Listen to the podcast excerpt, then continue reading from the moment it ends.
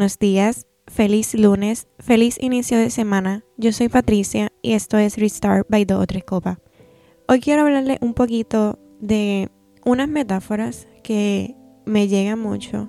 Yo soy una persona que le encanta las metáforas porque hay muchas ocasiones que nos sirven para ver algo que a simple vista no podemos ver o no podemos entender o no queremos.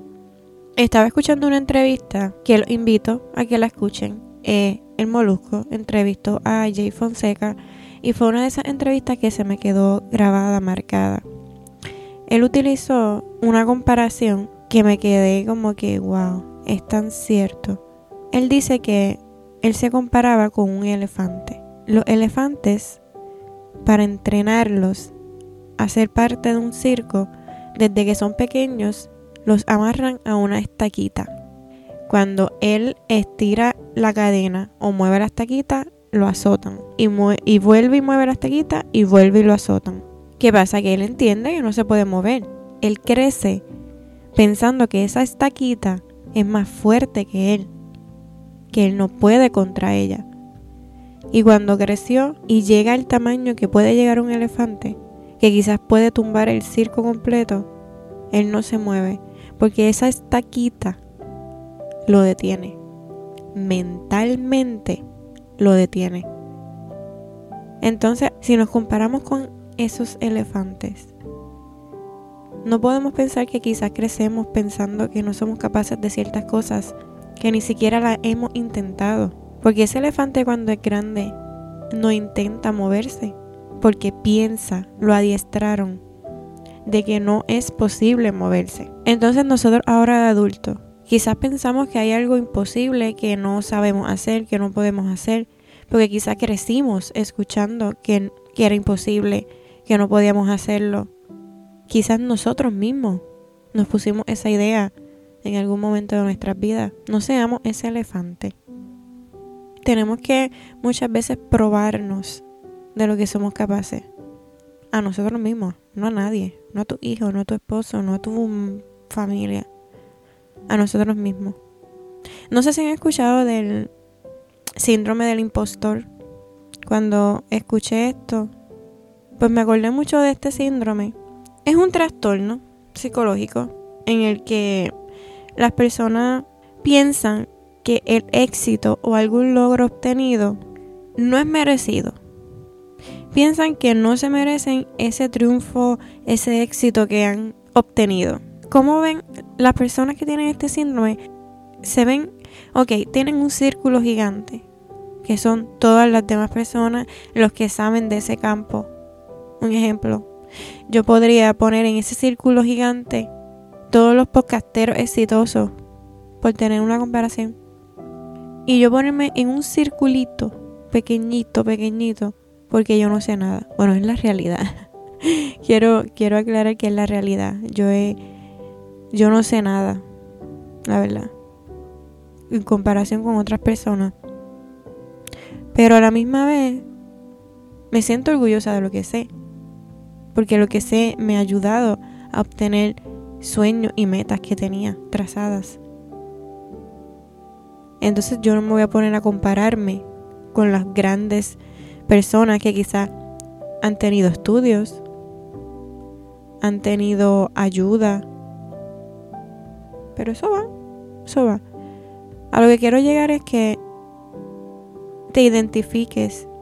Porque este síndrome muchas veces es bien común y quizás ni, ni sabes de su existencia. Pero tenemos que repetirnos que no somos perfectos y que nadie lo es. Nadie lo es. O sea, en algún momento de nuestras vidas nos vamos a escrachar, nos vamos a escogotar. Pero quizás cuando tenemos un logro, se nos hace difícil aceptarlo. Ahí vienen esos pensamientos de, me merezco esto. Sí, te lo mereces. Si lo trabajaste, lo deseaste, lo luchaste, claro que te lo mereces. Cada cual tiene su sistema, cada cual se inventa la manera de sobresalir, de adaptarse. Ahora que digo sobresalir y adaptarse, hoy estoy pensando en animales, pero me acaba de llegar otra, otra fábula que de pequeña me encantó y me llegó y me chocó y me se me quedó grabada. Es la fábula de la rana y el agua hirviendo. Esa fábula es una rana que brinca a una olla hirviendo e inmediatamente salta de la olla para salvar su vida. Otro día salta a la olla con agua fría. Pues se quedó plácidamente en esa olla fría. ¿Qué pasa? Que poco a poco esa olla iba subiendo y subiendo la temperatura. Y la rana iba acostumbrándose a la temperatura. Mientras más caliente, ella más se adaptaba. Pero ¿qué pasó? Que llegó el momento que el agua empezó a hervir y ella murió de calor. Y eso lo que nos hace ver es que muchas veces nos acostumbramos a nuestro entorno. Nos acostumbramos a lo que está pasando, a donde estamos viviendo. Hasta que realmente perdemos la noción de que estamos en peligro. Y esto no simplemente es para el trabajo, también es para las relaciones amorosas, relación con hijos, con padres, con algún familiar.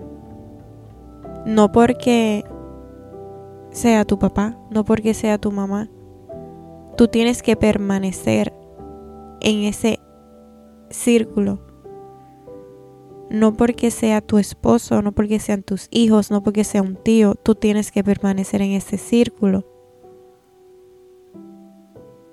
en el que el agua se está poniendo cada vez más caliente y va a comenzar a hervir y tú no vas a poder salir. Quizás suena un poco drástico, ¿verdad? Quizás suena un poco exagerado, pero es una moraleja de una fábula de niños que quizás de adultos la podemos apreciar mejor que a los 8 años. Así que mi consejo para ustedes hoy es que dejemos de pensar el miedo al fracaso.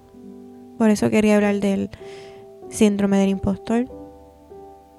No nos obsesionemos con los errores del pasado.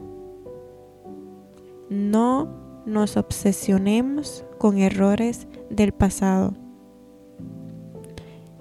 Busquemos la manera de quitar esos sentimientos de incompetencia y dudas que tenemos sobre nosotros mismos. Puedes tener tu propia técnica, te puedes hacer premios tú mismo, puedes tener un diario en el que cuando te sientas estancado lo leas y digas, no, no, espérate, pero déjame buscar dónde era que yo estaba. Y quizás eso te va a hacer dar cuenta que estás logrando lo que quieres.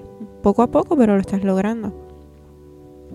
Quitémonos esa aferración que, que, que tenemos con muchas veces ser perfectos.